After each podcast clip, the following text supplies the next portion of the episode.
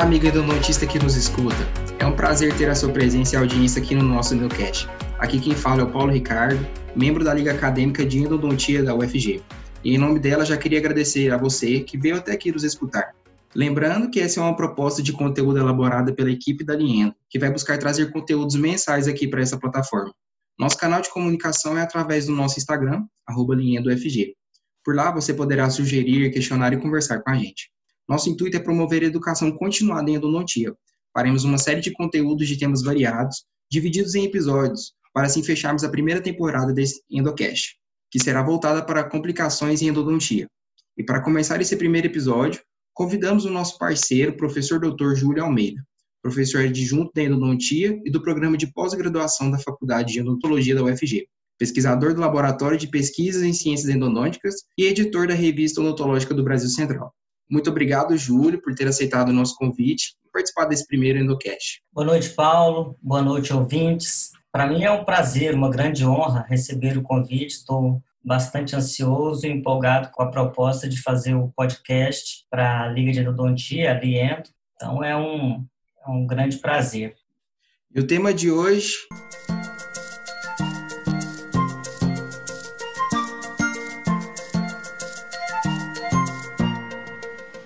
Eita, e agora? Fratura da lima dentro do canal. O que fazer? E aí, Júlio, o que fazer? É comum de acontecer?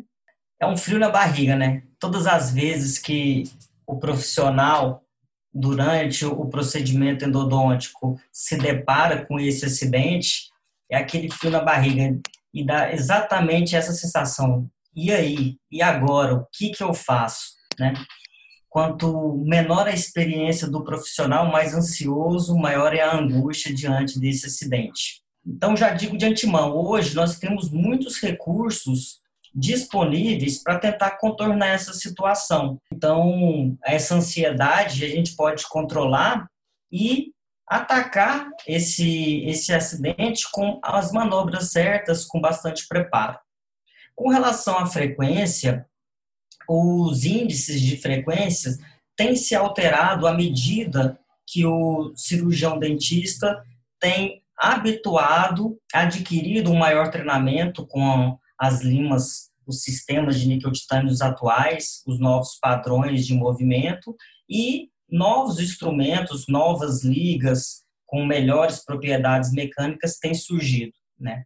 Então, é, no passado, quando a gente está falando aqui das limas de níquel titânio de primeira geração, como por exemplo o Quantec, nós temos estudos com aproximadamente 400 instrumentos descartados, onde o índice de fratura girava em torno de 21%. Né?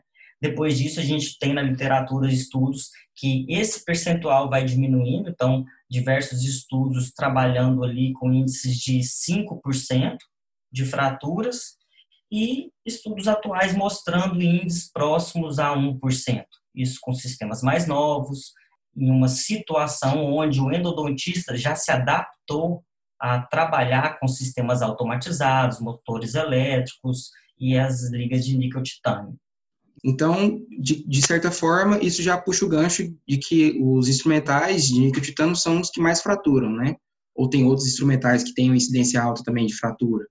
Veja bem, tanto as limas manuais, que são as limas de aço, inox, as brocas que a gente utiliza, como brocas de Gates Glidden, brocas que a gente trabalha no interior da câmara pulpar ou eventualmente no sistema de canais radiculares, instrumentos para alargadores de orifício ou do preparo cervical, eles são susceptíveis a, a se fraturar, né? Então, todo instrumento que trabalha no sistema de canais, seja ele da liga de níquel titânio, seja ele da liga de aço inox ou de aço carbono, ele está susceptível a sofrer esse tipo de acidente, a se separar, essa ruptura no interior do sistema de canais radiculares.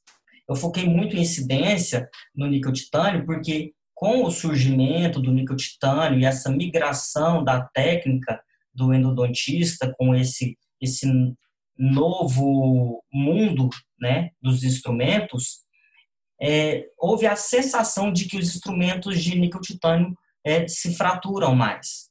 Né? E isso é óbvio, porque até que o endodontista, até que o profissional se adapte a esse novo modelo de instrumentação, ele sai de um modelo onde a técnica envolvia uma habilidade psicomotora manual para trabalhar com o motor acionado eletricamente. Então, a velocidade é diferente, o controle de torque, a habilidade, a sensibilidade mudou. E aí, o, o dentista, tanto especialista quanto clínico, ele teve que aprender esse novo modelo. Então, a gente viu que então, foi mudando a capacidade, o entendimento desse novo tipo de instrumentação do canal, mas os instrumentos e os motores, os equipamentos também foram melhorando. Né? Então, hoje a gente fala e tem essa sensação de que os instrumentos de níquel titânio é, fraturam mais, né? pela velocidade que a gente trabalha é, e, e, não ter aquela sensibilidade que a gente tinha com a lima na mão. Puxando aí, então, o que você falou da velocidade, da sensibilidade, tem algum outro fator ou fatores que podem desencadear esse acidente, na sua opinião? Diversos são os fatores que podem favorecer a ocorrência de uma fratura. Né? E para entender é, quais são esses fratores, a gente precisa antes entender como as fraturas ocorrem. Então, de uma maneira bem, bem prática, as fraturas de um metal, do instrumento endodôntico, elas ocorrem de duas formas, de uma forma bem simplista aqui para a gente é, explicar. Né? Uma fratura ela pode ser uma fratura dúctil ou uma fratura mais friável. Né? Então, uma, uma fratura dúctil, a gente tem que entender aquele conceito das propriedades mecânicas do metal. Então, se você pegar uma haste metálica fina e tentar fletir as duas pontas que elas se encontrem, você vai ter uma flexão. Ela vai ter uma flexão, ela vai ter uma deformação, que a gente chama de deformação elástica. Quando você solta, ela retorna à sua posição é, natural. Se a gente força muito essa haste metálica, essa deformação, ela chega a um ponto que ela vai causar, ela vai extrapolar a deformação elástica e vai passar o que a gente chama de deformação dúctil. E aí ela vai ocasionar uma mudança na estrutura do metal e ele não vai retornar à sua posição é, natural, ou seja, ele sofreu uma deformação é, dúctil. E aí, o próximo passo é a ocorrência da fratura. A fratura mais friável, ela não dá essa, esse sinal que é, seria a deformação dúctil. Ela simplesmente, de uma forma para outra, ela se fratura né, que são os, os materiais mais friáveis. Acontece com a porcelana, por exemplo. Ela quase não deforma, ela é direto forma-se uma trinca, a trinca propaga e ela se fratura, ela separa as partes. Então, o instrumento, né, o metal, ele se separa, ele se fratura dessas duas formas.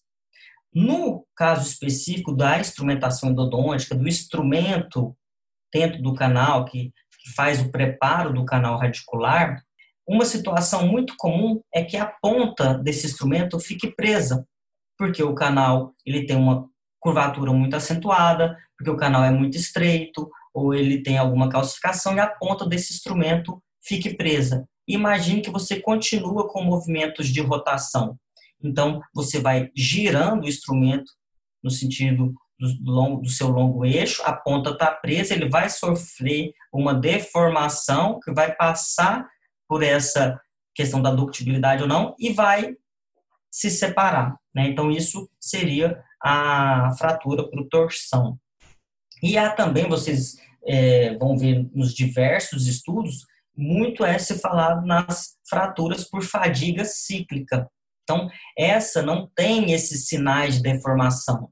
Né? O instrumento ele vai se separar por um estresse acumulativo. Então, ele trabalha no interior do canal, muitas vezes em uma curvatura, né? o uso repetitivo desse instrumento, e sem dar muito sinal, esse instrumento acaba se fraturando. Né? Então, basicamente, a, a fratura ela acontece dessa forma.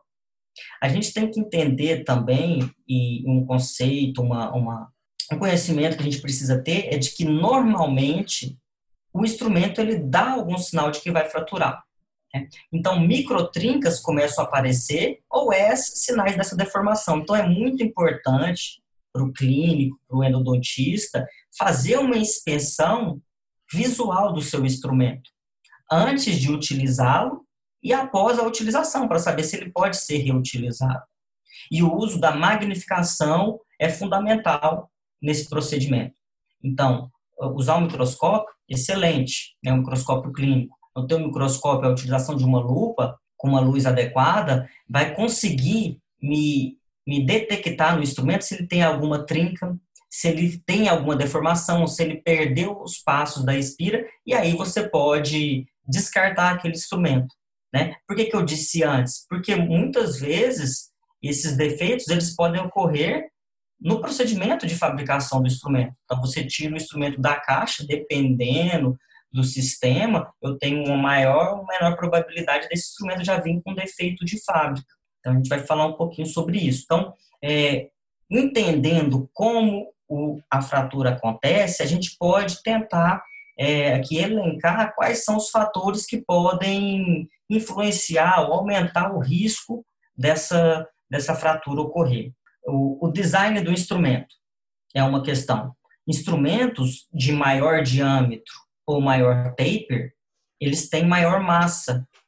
Então, eles têm menor flexibilidade e trabalhando em canais com curvatura, eles correm um risco maior de se fraturar. Né? Então, se pegar um instrumento de pouco calibre, instrumento 15, ele tende a acompanhar melhor as curvaturas do canal que um instrumento 40, 50.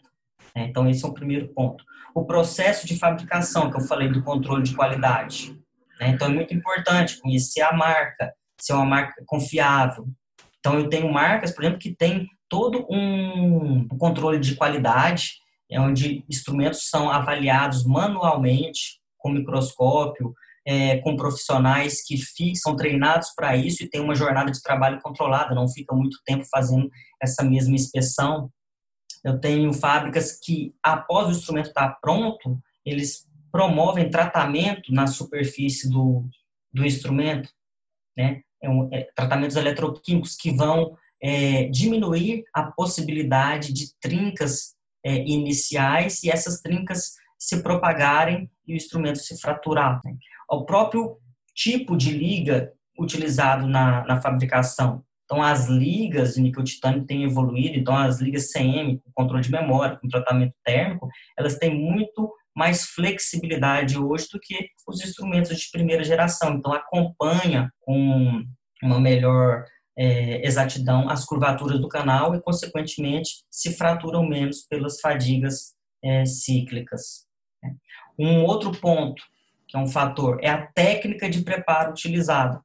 Né? Então, todas as vezes, por exemplo, que eu utilizo uma técnica onde eu faço uso de um glide path, que é passar no canal radicular com uma lima de pequeno calibre, uma lima 10, uma lima 15, antes de iniciar o preparo, o alargamento em si, então eu fiz um caminho onde o meu instrumento acionado a motor, o instrumento de maior calibre vai passar.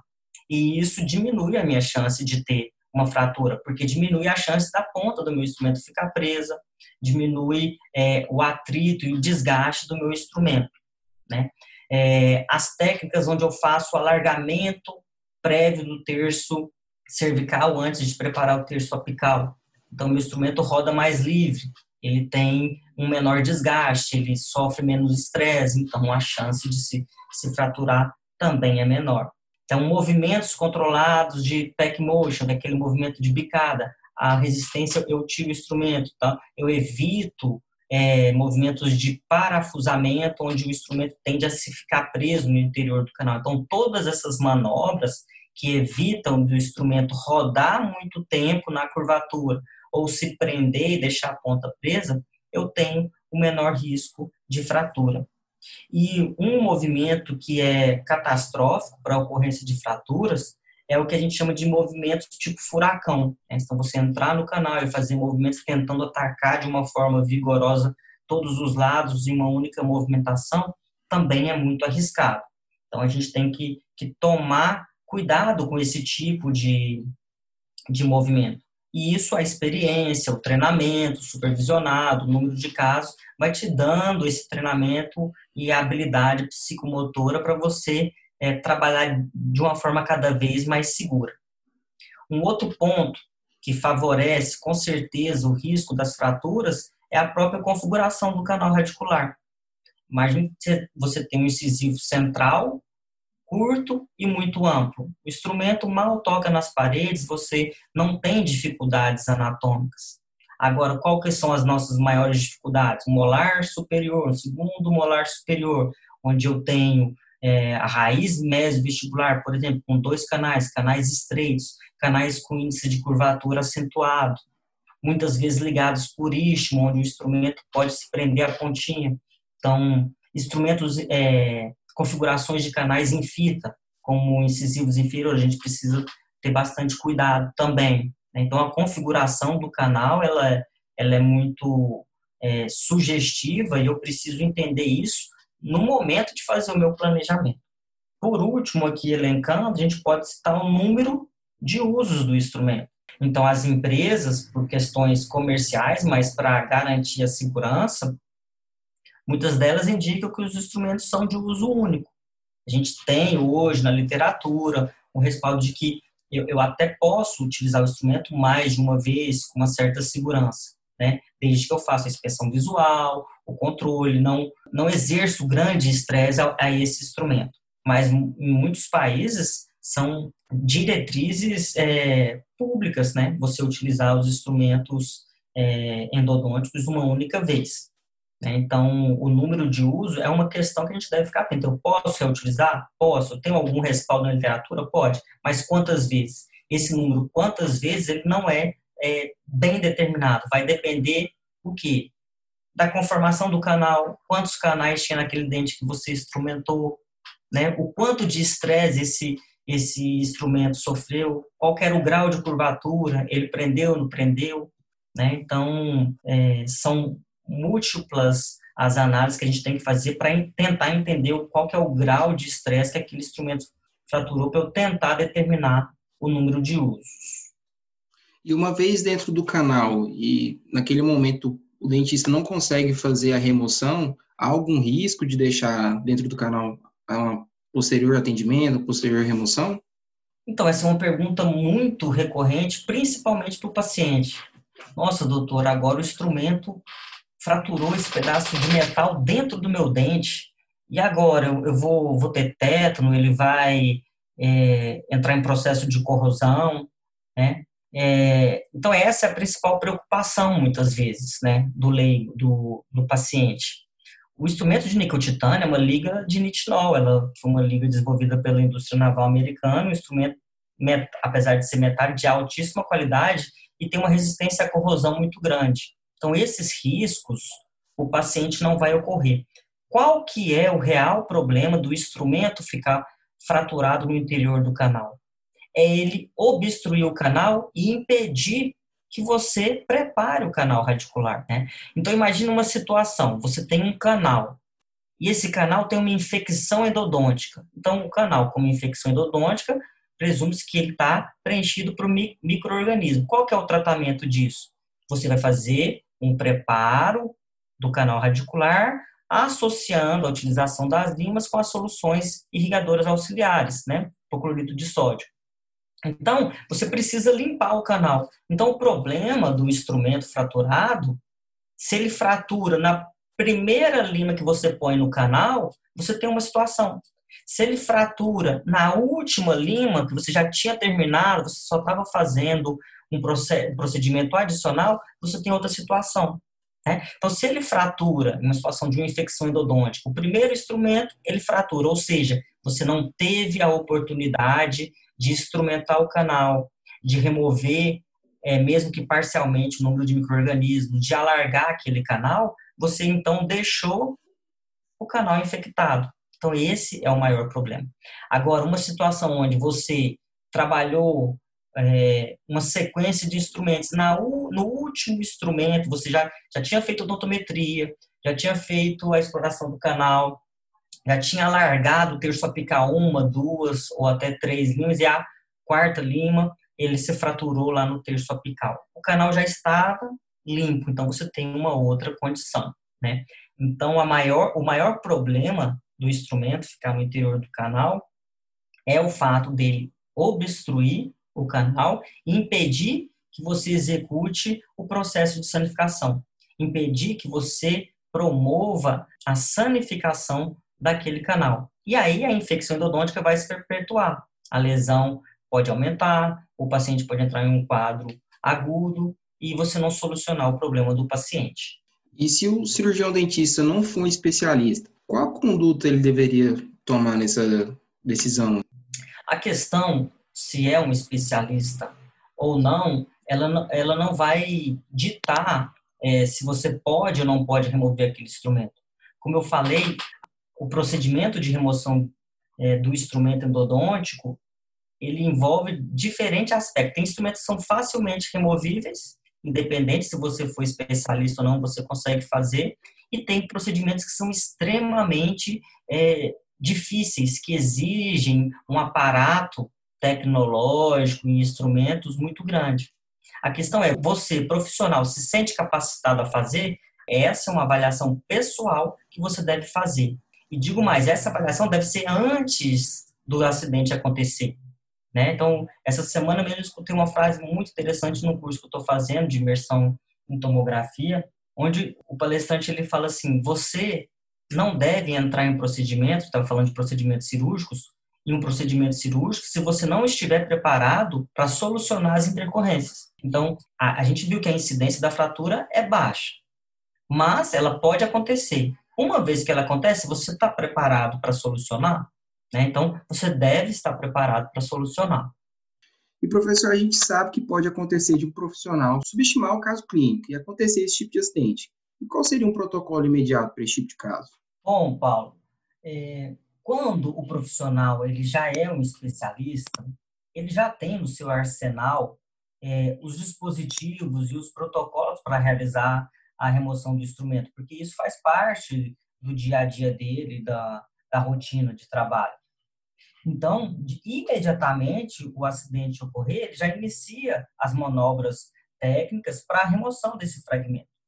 Se o profissional ele não sente capacitado para executar aquela, aquela manobra de remoção do, do fragmento ou de análise, planejamento do caso, ele vai ter duas opções, né? Ou ele vai finalizar o caso como como dá ali. Então, imagine que o dente que ocorreu a fratura, a gente citou o exemplo do molar superior na raiz mais difícil na mesa vestibular. Ele, esse dente ele tem mais dois ou mais três canais, provavelmente. Então, ele termina o preparo dos outros para diminuir aquela quantidade de microorganismo, diminuir a infecção, coloca a medicação nas outras e encaminha para um profissional mais habilitado, aí no caso especialista, como você citou, às vezes não é um especialista.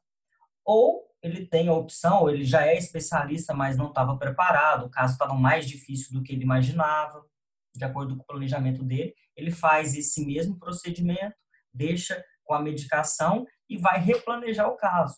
Às vezes ele fez uma avaliação inicial com uma radiografia, e agora nesse momento seria mais oportuno ele fazer uma tomografia ou fazer novos exames por imagem e vai replanejar o caso, adquirir é, instrumentos, dispositivos específicos de acordo com a necessidade daquele caso. Então, a endodontista sempre vai optar pela remoção da lima? Sempre que possível. Né? A gente tem uma técnica, quando a gente está falando desse tópico, que é a remoção do, dos instrumentos, ou como você iniciou nosso bate-papo, nosso podcast. Aconteceu a fratura, e agora? Então, uma técnica muito citada e muito discutida é o bypass. Né? O que, que é o bypass? É eu, o instrumento se fraturou no interior do canal radicular. Eu vou fazer o bypass, eu vou pegar um instrumento de pequeno calibre e passar por aquele fragmento fraturado. Então, quando eu consigo passar com o instrumento de menor calibre pelo instrumento fraturado e atingir o meu comprimento de trabalho, isso é muito bom. Né? Imagine que eu consigo uma via entre a parede do canal radicular e o instrumento fraturado. E eu vou alargando delicadamente com instrumentos manuais, delicadamente, eu vou chego no meu comprimento de trabalho, consigo fazer uma odontometria, alargo o terço apical e gero um espaço onde vai ter a circulação de solução irrigadora, consigo colocar uma medicação intracanal, ou seja, mesmo eu tendo um instrumento fraturado que ficou preso a uma parede ou uma reentrância do canal, eu consegui fazer o preparo do canal radicular no meu limite adequado. Nessa situação, eu vou conseguir obturar o canal, mesmo o fragmento ter ficado dentro do canal, englobado na massa obturadora. Então, essas situações, eu tenho um, um bom índice de sucesso, que é o bypass. E essa análise você deve fazer a que custo você vai remover o, o seu instrumento. Porque muitas das técnicas de remoção do instrumento, ela tem um efeito colateral, que é o desgaste excessivo de dente. Então, para eu conseguir remover o instrumento, muitas das técnicas eu tenho que fazer desgastes é, excessivos na entrada do canal até chegar no instrumento fraturado, isso vai ter um risco grande de perfuração, vai deixar as paredes muito delgadas, muito finas. Então, se eu já conseguir fazer o bypass, eu já consegui determinar o meu comprimento de trabalho, fiz uma boa odontometria, consegui alargar o terço apical, eu devo repensar se eu tento a qualquer custo remover esse fragmento ou se eu vou partir para a técnica onde eu vou obturar o canal e a obturação vai englobar aquele fragmento ali dentro do canal. E o prognóstico do tratamento odontológico? Ele vai sofrer alguma alteração, mesmo lançando mão do bypass, igual você falou? Então, o prognóstico, ele sempre vai ser pior em um caso com a fratura, porque o caso aumentou a sua complexidade. Imagina você instrumentar um canal que no interior dele tem um fragmento metálico. Aí, mesmo que você consiga fazer o bypass, a lima vai ficar tocando naquele outro instrumento metálico. Então, a chance de desvio aumenta, a chance de alargar mais aumenta, a chance de empurrar o fragmento para a, a região apical e impedir a limpeza completa aumenta, né? A chance de tocar todas as paredes do canal, ela diminui. Então, o prognóstico ele acaba diminuindo. O que a gente tem que fazer é um, uma leitura do caso, uma avaliação e planejar as ações. Mas é e isso, né, a, gente faz no planejamento inicial e faz também quando gente, o acidente acontece, a gente faz esse replanejamento. Isso é muito importante. Mas diretamente na pergunta, o prognóstico não é o mesmo. Ele acaba diminuindo. E além do bypass, existe outro meio, alguma técnica, algum, algum material que pode ser utilizado para retirar essa lima de dentro do canal? Certo. O bypass, na realidade, não é a, a remoção, né? Seria é, uma conduta, mas que, que não a remoção. Para a remoção do instrumento, a gente tem uma diversas técnicas, né? Vamos tentar agrupar elas para a gente falar de todas e dar o, o panorama geral do que a gente tem.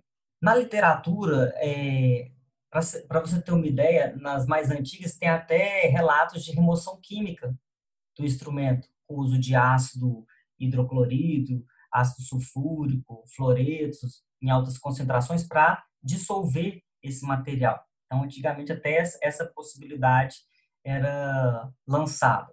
O que a gente tem hoje como rotina de protocolos é que, primeiro, a magnificação, o uso da magnificação, microscópio, uma boa lupa, ele ajuda muito.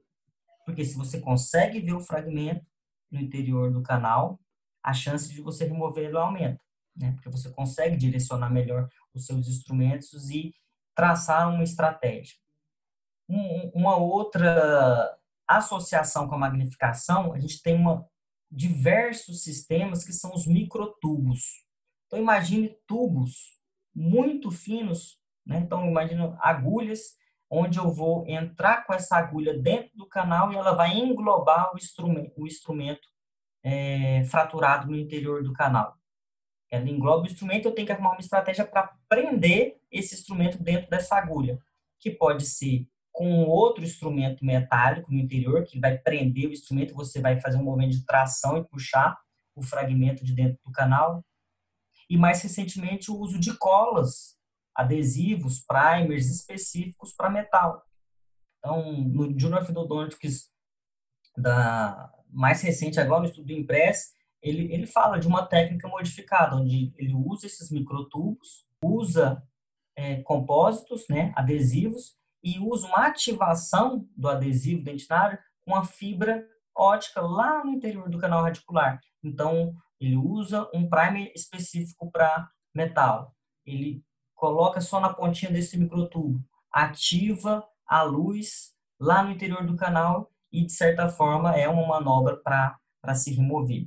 Então, esses microtubos existem de diversas marcas, de diversos diâmetros e tem se evoluído essa técnica. Mas, tecnicamente, é muito difícil fazer. Imagina se conseguir acertar é, com uma agulha o fragmento metálico em uma região que você enxerga muito pouco. Esses microtubos, se você vê na literatura, você vai ver com o nome comercial de kit Maceran, por exemplo, que são um kit extremamente caro, difícil de encontrar, 14 pares de broca com diversos diâmetros de microtubos, que vai de 1.1 a 2.4 milímetros. Então, o mais fino, o de menor diâmetro do maceran, então, você desgasta 1 milímetro, ponto 1. Então, para ele entrar, você tem que desgastar um pouco mais. Aí tem Endoextractor, que aí tem um diâmetro um pouco menor. Tem o IRS, da Tulsa, que é o Instrumental Removal System. Tem o kit Cancelier. Aí tem uma série de microtubos para se, se tentar fazer. Mas eles são usados quando eu não consigo remover o meu fragmento com os dispositivos ultrassônicos, que hoje é a, a, a técnica de eleição para remoção dos fragmentos metálicos. Que nada mais, nada menos é, se você consegue fazer o bypass, você já criou um espaço entre a parede e o fragmento, certo? Então você entra com uma ponta muito fininha entre a parede do canal e o fragmento fraturado com a pontinha de ultrassom e vai acionar, vibrar essa pontinha ultrassonicamente. Ela vai desgrudar o fragmento do, de dentro do canal e vai jogar esse instrumento para fora do canal. Então essa é a principal técnica. Júlio, mas eu não consegui fazer o bypass. Então você vai alargar até você chegar no seu instrumento e vai fazer desgastes muito controlados, e aí entra a magnificação para te ajudar nisso, e posicionando a ponta entre a parede do canal e o fragmento em todas as suas direções, até que esse instrumento se solte. Tem o risco colateral desse instrumento ser empurrado em direção apical? Tem. Tem o risco dele não sair? Tem. Mas, hoje, com bons instrumentos, bons ultrassons, a gente tem índices de remoção na literatura que variam entre 80% a 95% dos casos, né? Então, num cenário mais otimista. Então, é, basicamente, quando você fratura o instrumento no interior do canal, você vai tentar o bypass e depois utilizar as pontas de ultrassom para tentar remover aquele instrumento. Quando você tem uma magnificação, você aumenta muito a chance de remover aquele instrumento.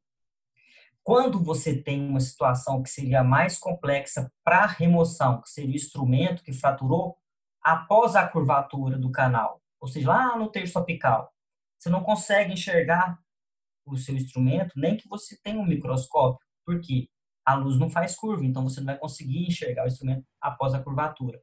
Você não consegue desgastar e fazer com que a ponta de ultrassom chegue ali e você trabalhe como você trabalharia no terço médio ou cervical, que é seriam os terços mais fáceis, né? O cervical mais do que o médio até. Então, muitas vezes o instrumento fica lá. Só que quando esse instrumento está na região apical, você tem uma mobilidade, uma possibilidade de fazer a remoção cirúrgica, que é uma cirurgia periodôntica para cortar o ápice e junto o instrumento fraturado. Então é uma outra possibilidade também. E a gente sabe que o medo transcende ao dentista, né? O paciente ele vai acabar vendo que a gente está em é, uma situação difícil.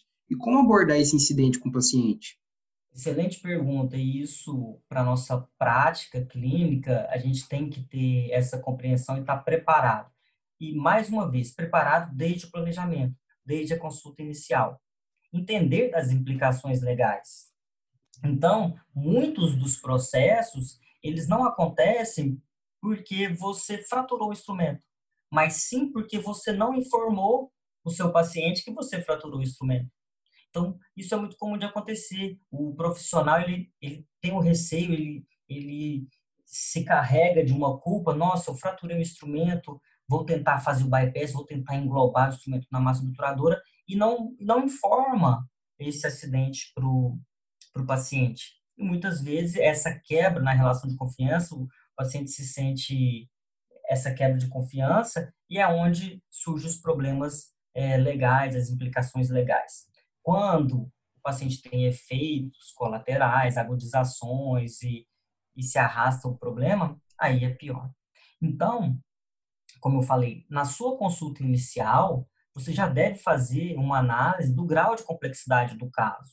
E no seu contrato, na sua anamnese, no seu contrato de planejamento, no seu prontuário, isso deve estar muito bem informado para o paciente. O procedimento endodôntico ele está sujeito aos riscos de perfuração, de extravasamento de líquido e agudização, uma agudização do processo infeccioso, o paciente chega assintomático e tem dor pós-operatória ou tem abscesso. Dentre esses riscos está a fratura do instrumento, que muitas vezes ele não foi uma, uma culpa do dentista como ele carrega para si. Então você já informa o paciente, ó, a gente está trabalhando em um canal de alta complexidade, de uma curvatura de moderada a severa, a chance do instrumento fraturar, ela existe, é baixa, mas ela existe. Se ocorrer, a gente vai tentar remover. Às vezes não é possível. A gente tem uma série de manobras que a gente vai realizar. E é aquela famosa história. Tudo que eu explico antes, é, o paciente tem aquilo como um aviso, uma orientação, um cuidado seu, ele vê o planejamento. Se você não fala nada antes, fala, não, esse caso é, é simples, a gente vai fazer uma sessão e depois acontece o acidente. Então, aquela explicação sua, ela já não é mais uma orientação, não é um cuidado, ela vira uma desculpa. E é quando acontece o problema. Então, é ser o mais transparente e mostrar o seu comprometimento em resolver o caso, em orientar o paciente e orientar desde a primeira consulta. Você não quer vender um tratamento endodôntico a todo custo. O paciente precisa ser informado, inclusive dos riscos, como todo procedimento na área da saúde tem. E isso, no seu contrato, no seu prontuário, no seu termo de consentimento, que o paciente vai assinar antes de fechar o plano de tratamento, ele vai ter assinado e vai estar lá registrado quais são os possíveis riscos, onde a fratura do instrumento é um deles. Então é isso, essa é mais uma dose de conteúdo para você ouvinte. Queria novamente agradecer aqui a presença do professor Júlio, que aceitou que participar do nosso primeiro Endocast. Eu que agradeço mais uma vez, fiquei bastante à vontade, é, acredito muito nesse projeto. Vamos fazer várias, essa é só a primeira.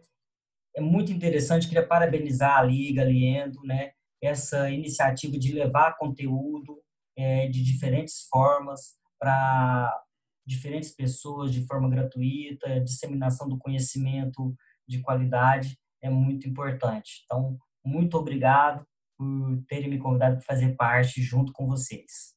Agradecer a equipe do Onsais também, em nome da, da Liendo, né? Vocês ajudaram a gente desde o começo. Então é isso, pessoal. Obrigado você ouvinte que escutou a gente até agora. Até a próxima.